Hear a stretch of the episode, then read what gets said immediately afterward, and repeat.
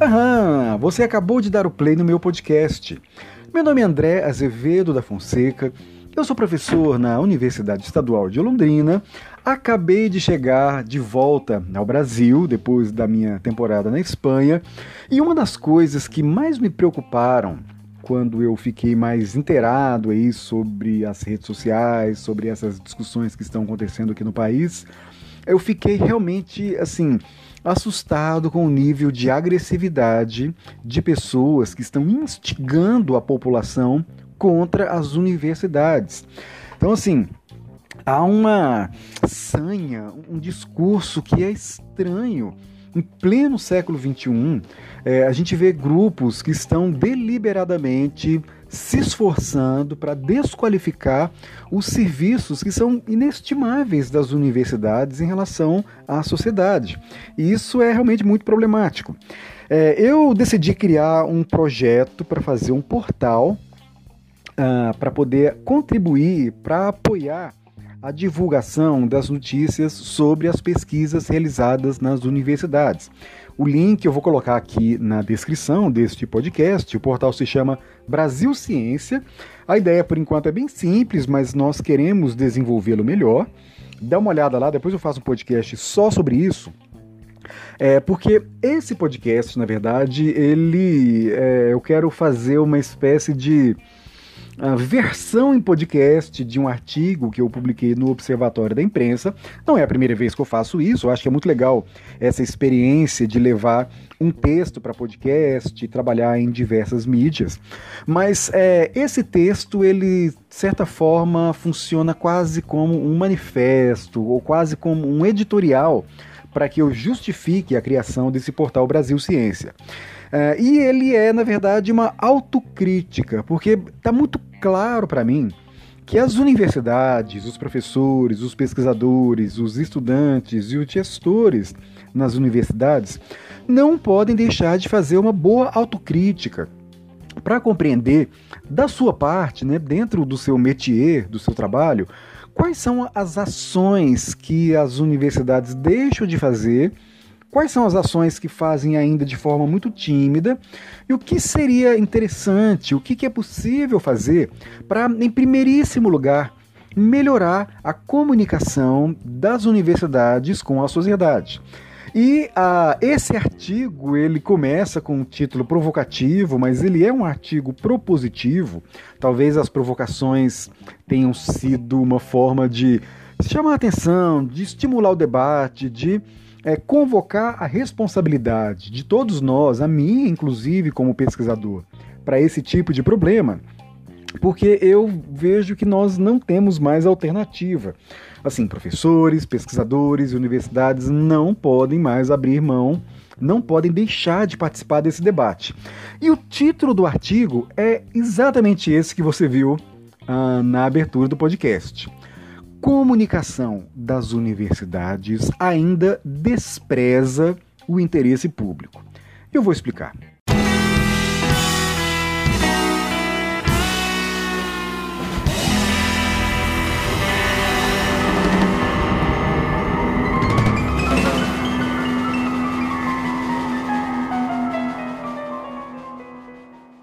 Bom, uh, as universidades brasileiras precisam desenvolver rotinas de comunicação mais efetivas para que a sociedade desenvolva o hábito de se informar sobre os resultados das pesquisas científicas realizadas por seus professores e estudantes.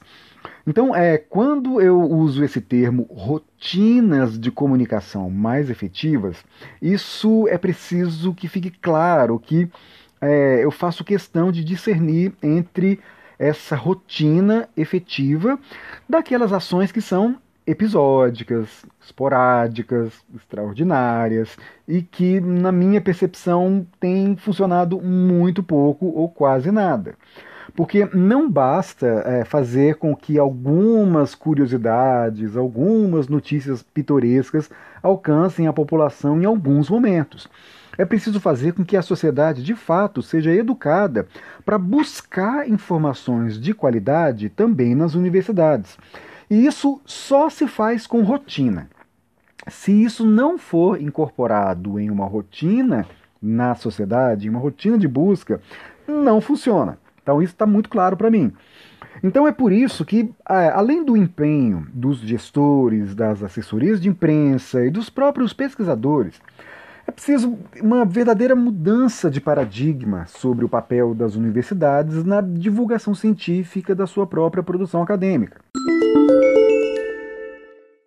Eu cheguei nessa conclusão depois de fazer uma análise preliminar, é, que na verdade foi realizada para o desenvolvimento do portal Brasil Ciência, que é um portal que tem o objetivo de apoiar as universidades públicas é, no sentido de fazer com que os releases que elas disponibilizam em seus sites alcancem os jornalistas e alcancem um público mais diversificado também.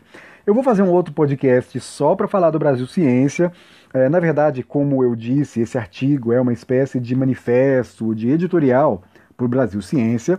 Mas é, ao fazer essa vistoria, essa análise prévia, nas quase 300 instituições de ensino superior públicas do Brasil, incluindo federais, estaduais e municipais, e incluindo também, evidentemente, os IFETs, é, em linhas gerais, nós observamos que, com poucas exceções, ou seja, há exceções, mas realmente são exceções, infelizmente, a maioria das informações que as universidades disponibilizam em seus sites é direcionada exclusivamente para o público interno.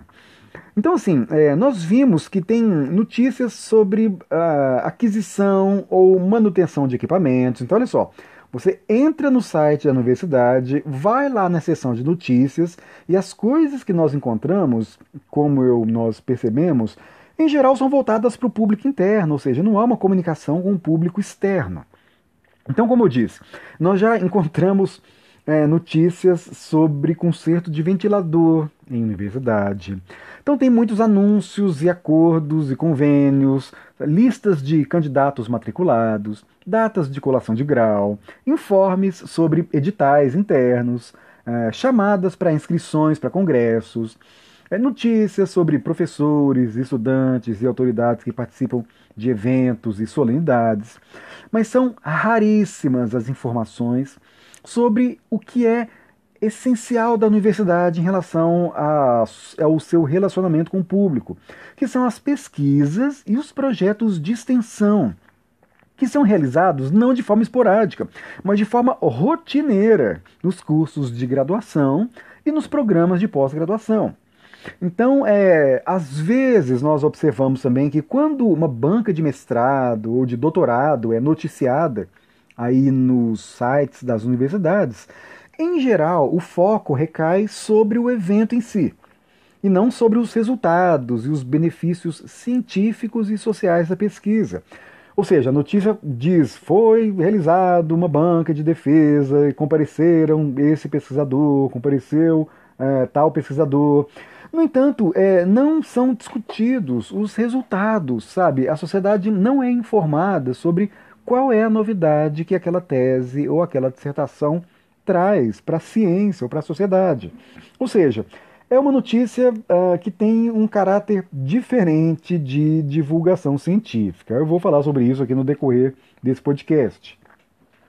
Uh, e além disso, é, nós observamos também que as iniciativas de divulgação científica propriamente ditas não estão apenas descentralizadas, mas desarticuladas, sabe? E na prática ocultas, sob camadas intrincadas de links embaralhados e frequentemente desatualizados.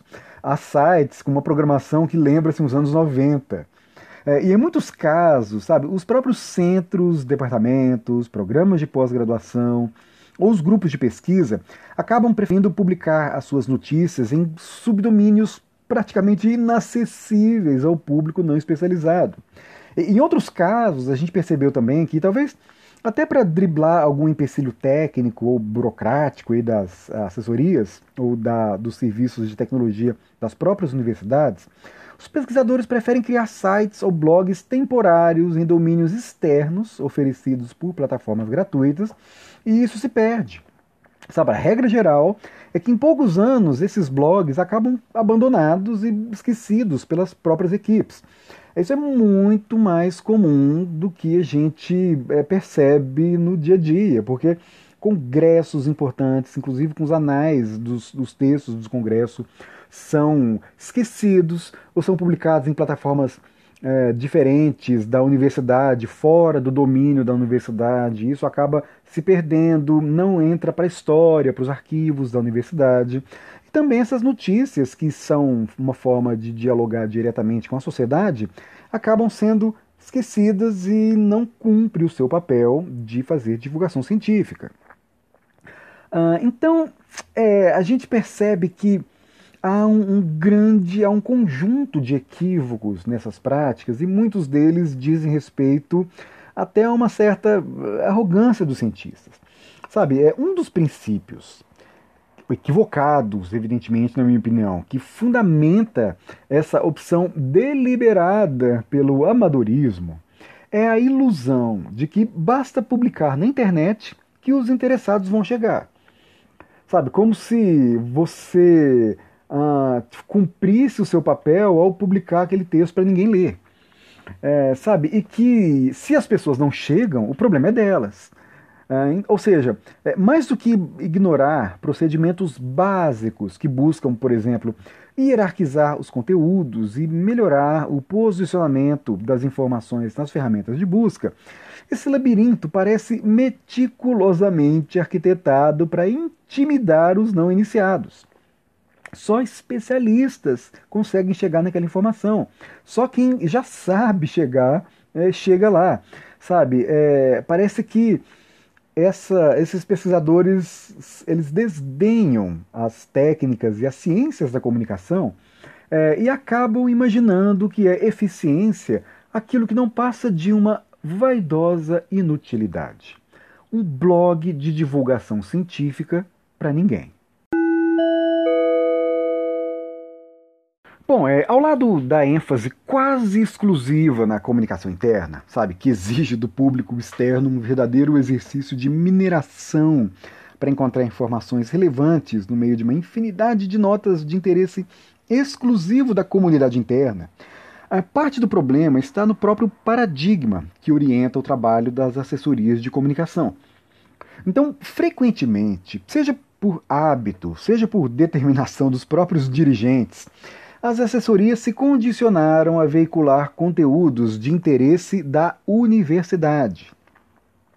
Algumas vezes, isso não passa de uma forma mal disfarçada de justificar a veiculação de interesse da reitoria. Então, Preste atenção nas diferenças. Uma coisa é interesse da universidade, outra coisa é interesse da reitoria. Até porque, como se trata de um cargo que balia dimensões administrativas e políticas, não é incomum observar a instrumentalização de assessorias que se dedicam a propagandear o prestígio dos dirigentes e da instituição, em vez de priorizar os esforços para informar o público com conteúdos verdadeiramente relevantes para suas vidas. Então, e eu reconheço, assim, eu compreendo a importância de reitores e reitoras prestarem contas das suas atividades. Mas é nítido o desequilíbrio das estratégias das assessorias de imprensa, que em vez de, ou melhor, que, ao atender às demandas de, da comunicação interna, acabam não assumindo ou fogem da responsabilidade, evitam assumir a responsabilidade de comunicar ciência para a sociedade. É, e por isso, vale a pena insistir. Quando nos referimos às necessidades do público externo, é um equívoco direcionar o esforço da assessoria de imprensa no sentido de produzir notícias de interesse da universidade. É preciso, em vez disso, produzir notícias de interesse público. Sabe, para ir direto ao ponto. Em vez de veicular publicidade autocongratulatória em busca de aplausos de uma sociedade carente de informações e carente de oportunidades, a comunicação das universidades precisa servir à sociedade com informações úteis para o dia a dia das pessoas. E para isso, é, não se deve confundir divulgação científica com aquele mero registro factual de eventos, méritos e honrarias individuais. A, a notícia de que um professor apresentou um trabalho em um congresso no exterior, por exemplo, é muito mais condizente com uma coluna social do que com uma editoria de ciência. Sabe, na melhor das hipóteses, esse tipo de conteúdo pode até cumprir a função tática de reafirmar o prestígio, o status do pesquisador e da instituição. Só que, além de não promover a educação científica, esse tipo de notícia fomenta aquela imagem idealizada do pesquisador, é, de modo que a natureza do seu trabalho acaba sendo, na prática, ocultada e, em última instância, mistificada. Sabe, a gente percebe que o objetivo dessas notícias é fazer com que o professor seja alvo de admiração. Puxa, um cara que conseguiu alcançar um momento importante na sua carreira. Mas a informação relevante para a sociedade fica, insisto, ocultada, ao mesmo tempo em que a imagem individual do pesquisador é mistificada. Sabe, a gente percebe perfeitamente que trata-se muito mais de um jogo de poder simbólico, de capital cultural, do que necessariamente de divulgação científica. Só que o problema é outro. Para isso eu vou dizer uma obviedade. Ninguém lê uma notícia que não o interessa. Sabe, quem quer saber se um reitor ou uma reitora foi homenageado ou homenageada pela Câmara de Vereadores, que recebeu a comenda não sei o quê. Sabe, talvez o próprio reitor e o vereador que o homenageou, assim como suas famílias e os bajuladores habituais motivados pelos seus próprios interesses particulares. Mas a sociedade não se interessa por esse tipo de notícia, porque essa informação não tem qualquer utilidade prática para melhorar nenhum aspecto de suas vidas. Sabe, esbanjam vaidade aqueles que imaginam que há interesse público sobre aspectos pessoais de sua trajetória profissional. E assim como eu mencionei, não é só vaidade, é poder simbólico. E do mesmo modo, né, quem se interessa pelo fato de um diretor ter discursado em uma solenidade? Ou pelo fato de um eminente cientista ter abrilhantado um evento acadêmico. Sabe? Ninguém se interessa por isso, a não ser os próprios personagens com interesses diferentes da divulgação científica. É uma coluna social. Uh, eu um, admito que uh, faz parte do jogo. Reconheço que em uma sociedade onde há tantos ataques contra as universidades, esse tipo de incentivo ao prestígio, para sermos ah, bem ah, tranquilos, para sermos menos cruéis na nossa avaliação, é, tem o seu papel, mas o meu ponto é deixar claro que isso não é divulgação científica. Isso está muito mais próximo de uma mistificação científica do que uma divulgação científica. Até porque, uh, por outro lado, Famílias que cuidam de crianças autistas, por exemplo, estão em busca permanente de informações científicas que, aos, que as auxiliem nos mais diversos aspectos do seu desafio diário. É, gestores públicos sérios, eles precisam de dados atualizados para planejar políticas públicas sociais com eficiência. Sabe, a gente está vendo aí com muita preocupação um governo que tem desprezado universidades, desprezado ciência, desprezado dados científicos, pesquisas em nome de ideologia. Isso é muito sério. Mas a gente sabe que há gestores públicos em níveis estadual e municipal que são sérios e precisam desses dados e estão em busca desses dados e nem sempre tem na sua equipe cientistas capazes de identificar imediatamente essas respostas uh, para problemas que eles buscam em periódicos acadêmicos. Então, o papel de assessoria de imprensa das universidades tem essa função também. Uh, então, de agricultores a empresários industriais, Todos estão em busca de técnicas cientificamente comprovadas para melhorar aspectos de sua atividade. Pessoas que sofrem de doenças crônicas. Essas pessoas, em geral, ou melhor, sempre, estão muito ansiosas por pesquisas que comprovem a eficácia de novas alternativas de tratamento ou de controle. E precisamente, sabe, por isso mesmo, essas pessoas, precisamente essas pessoas, se tornam particularmente vulneráveis à pseudociência e ao charlatanismo que se dissemina de forma lucrativa na internet, empregando precisamente essas técnicas de comunicação que as universidades negligenciam.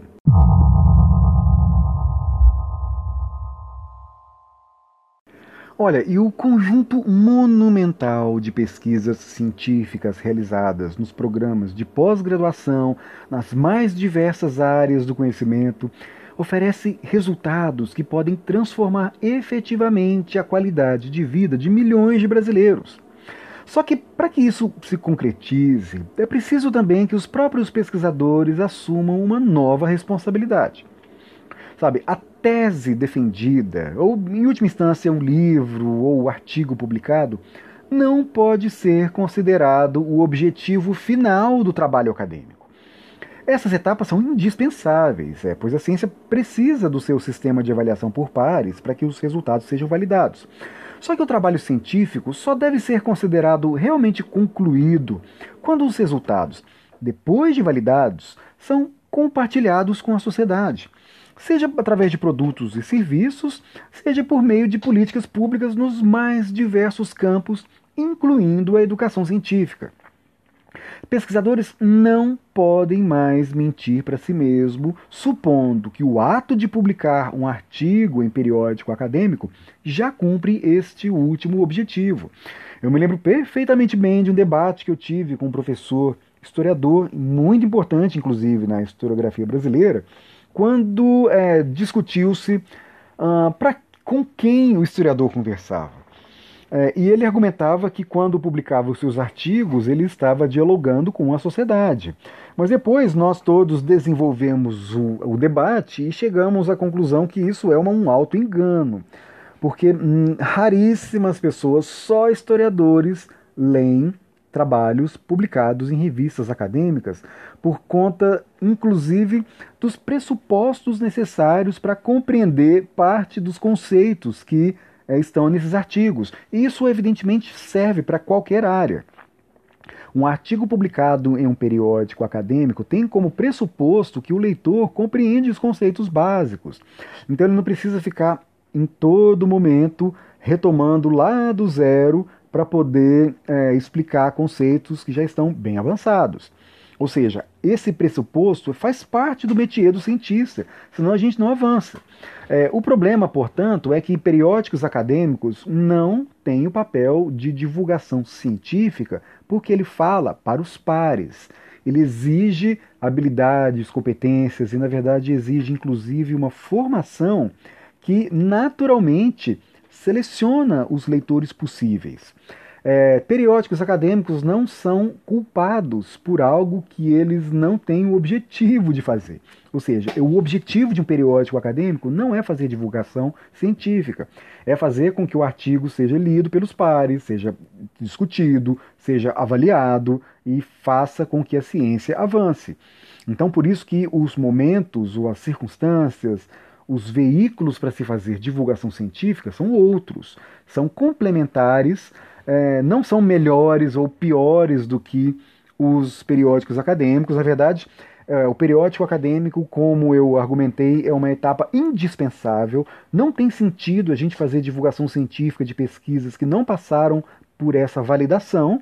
Afinal, é, uma pesquisa que não passa por uma validação, ela ainda não pode ser considerada séria, vou até é, validada para ser bem insistente, para ser claro nessa necessidade é, dos ah, procedimentos acadêmicos para que as pesquisas sejam de fato consolidadas, mas não basta.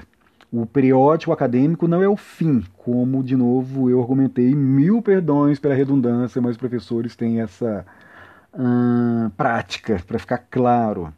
Então, bom, uh, nesse contexto aí de ameaças à educação pública, tem sido comum observar manifestações episódicas de professores e estudantes que, em defesa das universidades, vão, chegam a ir literalmente às ruas para falar sobre as suas pesquisas. E isso é ótimo, é genial, é indispensável, é necessário, sobretudo em momentos de crise, de ataques como o que estamos vivendo. Mas é, o meu ponto é que o entusiasmo dessa resistência precisa evoluir para uma rotina consistente de divulgação científica. Sabe, a rebeldia precisa se transformar em disciplina. E um dos caminhos mais efetivos para isso é institucionalizar essas práticas. Então, é, as pró-reitorias, por exemplo, se querem realmente incentivar as rotinas de divulgação científica dentro das universidades, podem incluir e pontuar iniciativas de divulgação científica nos seus mais variados editais de bolsas e financiamentos à pesquisa. Porque hoje, por exemplo, fazer divulgação científica não vale nada, sabe, em editais. Não vale absolutamente nada, vale quase nada quando é considerado. Então é óbvio que isso desestimula. Pesquisadores já estão sobrecarregados com várias ações, várias prioridades. E política universitária é isso, é estabelecer prioridades. Se hoje nós estamos sofrendo ataques reacionários de pessoas que estão desqualificando a ciência de forma deliberada, eu entendo que, estrategicamente, a, a divulgação científica deveria ser compreendida como uma ação prioritária. Sabe, isso é muito claro para mim. Bom, além disso, os professores e estudantes, pesquisadores, poderiam perfeitamente desenvolver o hábito de fazer uma coisa simples, que não é feita: informar as assessorias de imprensa quando publicarem artigos em periódicos importantes. É, é muito curioso isso. É, frequentemente, uma pesquisa séria é publicada em um periódico de impacto. É, alguns jornalistas científicos estão atentos a essas revistas e fazem, por iniciativa própria, procuram esses pesquisadores, mas eu defenderia que isso deveria se tornar uma rotina dos pesquisadores. Publicou um artigo numa revista, informa para a sua assessoria de imprensa com uma linguagem mais simples, com uma linguagem que um público inteligente, não especializado, é capaz de compreender com facilidade, porque isso vai fazer com que, de novo, a sociedade ah, receba esse feedback, a sociedade vai ser informada sobre as novidades de forma é, que é possível compreender. Então, esse tipo de ação é muito importante. Então, é, eu não culpo, até porque eu sou jornalista, eu compreendo a posição das assessorias de imprensa, é, que frequentemente são esquecidas pelos pesquisadores. Os pesquisadores não ligam para isso. Então, é por isso que é um argumento que é uma mudança de paradigma. E é claro, os próprios gestores das universidades, tanto os reitores, os diretores de centro e de departamento, precisam assumir um papel mais decisivo ao estabelecer políticas de uso em páginas institucionais e estimular as rotinas de atualização. Como eu disse, é, tem sites super desatualizados, uh, difíceis de manusear. E por outro lado, a gente sabe que há plataformas que são muito simples, que qualquer pessoa que brinca no Facebook, por exemplo, é capaz de atualizar. O WordPress é um caso. Mas isso dá trabalho. Às vezes é preciso que os setores de tecnologia das universidades reconfigurem todo o site, dá muito trabalho, mas é, isso precisa ser feito. Sabe? Acho que não há atalhos. Uh, eu sei também, eu reconheço que há muitas iniciativas sendo formuladas, sabe? Eu não estou inventando roda, não sou pioneiro nessa ideia. Acho que há muitas, mas muitas mesmo, em várias universidades, que fazem um trabalho fabuloso de divulgação científica, de, com muita qualidade, tem muitos contatos com jornalista, tem consciência da importância de dialogar com a sociedade de forma mais intensa. Então, é, não é é, correto ser injusto com essas iniciativas de universidades de ponta.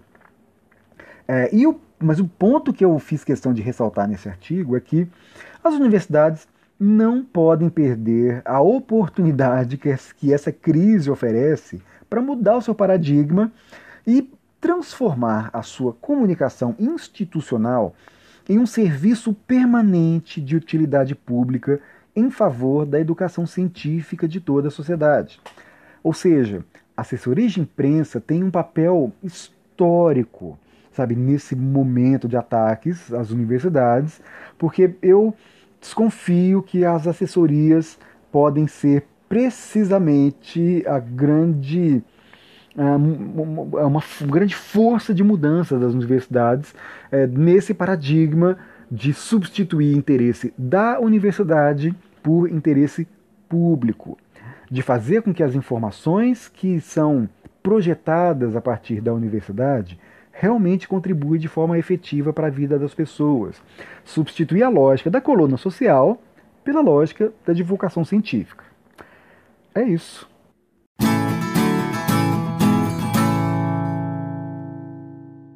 Muito bem, é isso que eu queria dizer neste podcast. Eu preciso mais uma vez agradecer aos apoiadores deste podcast. Sem essas pessoas, este podcast não seria possível, é, porque eles apoiam de forma efetiva através do Catarse, que é o financiamento coletivo que tem tentado contribuir para as minhas produções tanto em podcasts, como nos artigos no Medium, como no YouTube.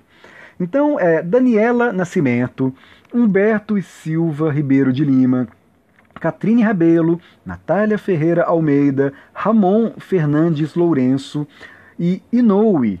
Agradeço muito o apoio de vocês. Sem o apoio de vocês, este podcast não seria realizado.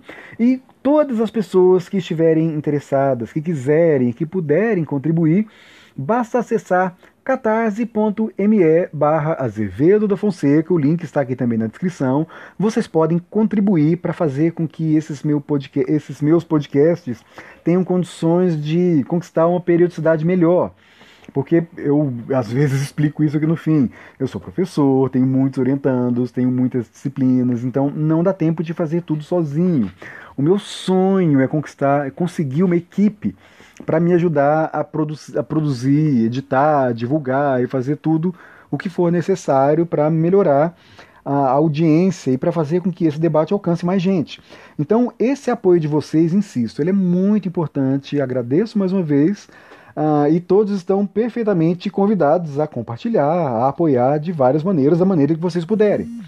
Além disso, é, eu não posso deixar de dizer, não posso me esquecer da promoção é, do meu curso Pedagogia da Autonomia do Paulo Freire, que também é uma forma que vocês podem contribuir. Uh, quem quiser 50% de desconto neste curso, que tem uma que tem certificado, inclusive de 5 horas de 5 horas aula, basta acessar é, udemy.com barra pedagogia da autonomia e lá tem um, uma, um campo para vocês escreverem é, um código em um cupom. Se vocês escreverem mais Paulo Freire, vocês ganham 50% de desconto no curso. O curso já é barato, a ideia é fazer com que ele fique acessível mesmo para todo mundo, mas com esse desconto, com esse cupom, é, vocês conseguem mais 50% de desconto. Então, para quem tem interesse em conhecer a pedagogia do Paulo Freire, é, seja você formado na área que for, estudantes ou professores de qualquer área, esse curso foi feito especialmente para isso. Uh, os vídeos também estão disponíveis no YouTube, mas a vantagem do curso é porque você pode ser certificado pela conclusão, além dos exercícios e do simulado. Muito bem? É isso mais uma vez, agradeço a audiência. É a audiência que fala quando é podcast? Eu acho que sim. E também a paciência de chegar até aqui. Uh, até a próxima, divirtam-se, juízo.